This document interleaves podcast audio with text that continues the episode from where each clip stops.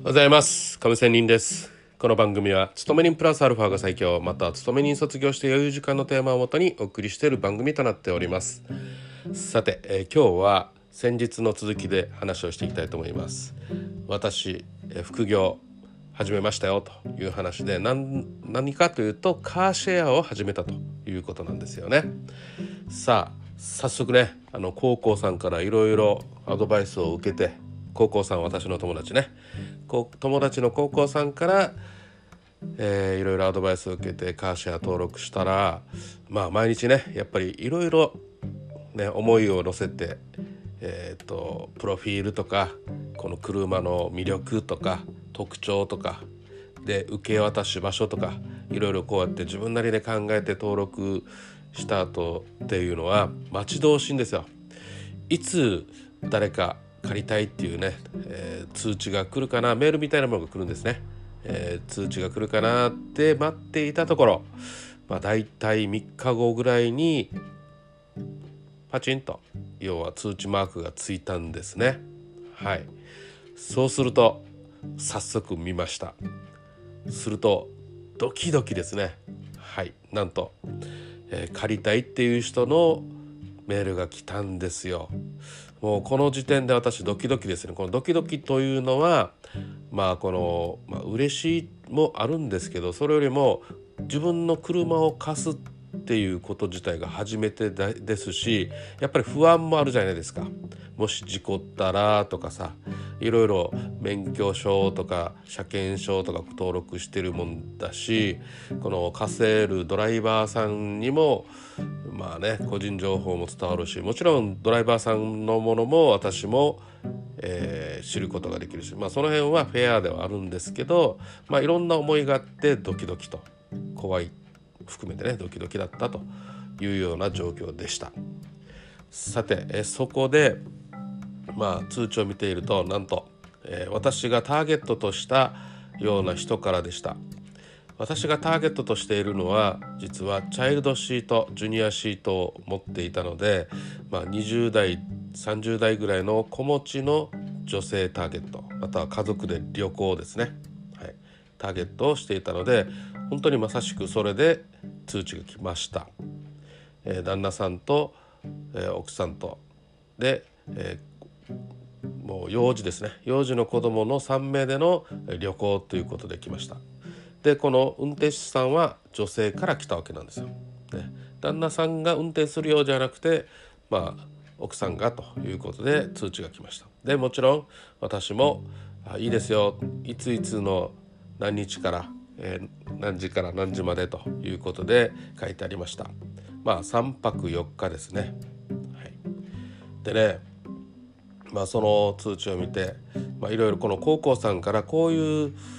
私はやりましたよっていうこのやり取りのね、えーメールを見ていたのでその通りにまあまずパクってね人の真似をしてやってみました、まあ、自分なりのオリジナルも入れないとねやっぱりその相手あってのものだから同じメール文ではねあの意味わからないじゃないですか。通用しないじゃないですか。なのでまあ自分なりでアレンジして出したりしてのやり取りをしたらなんかとってもいい感じの人に感じたんですよ。メールのやり取りで。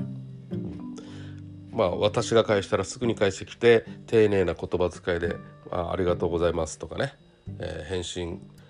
うん良かったですとかいうようなことでねやり取りをしてどこで車を受け渡ししてどこで返しましょうとかそういうやり取りをしました。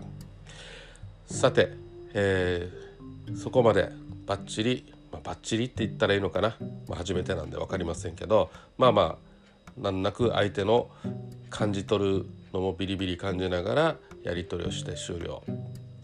さてえーここまでの話を聞いてどうでしょうか、うん、実は今日話したいテーマっていうのもだいぶ遅れましたけどはい。あの新しいことに挑戦するっていうことは非常にドキドキしますしもうアドレナリンももちろん出ますしもし失敗したらもちろん失敗することもあるでしょう。ね、でもですねなんかやっぱり生きがい生きてる感じがするんですね。充実して。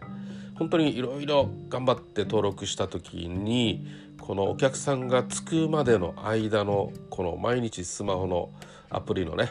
通知が来るまでの待つ時間って本当に楽しみでしょうがない、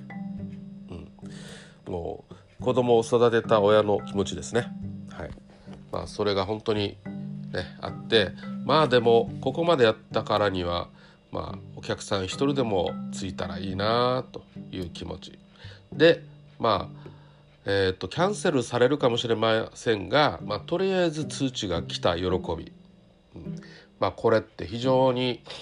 あの久しぶりの感覚だなと。今私勤め人してるんですけど、まあ、本業の勤め人のドキドキはほぼやっぱりないじゃないですか、まあ、忙しくてねブラック企業なんで、まあ、大体仕事の読みっていうのは見えるんだけどこういう他の職種をやってみると本当にまた違った世界観が広がって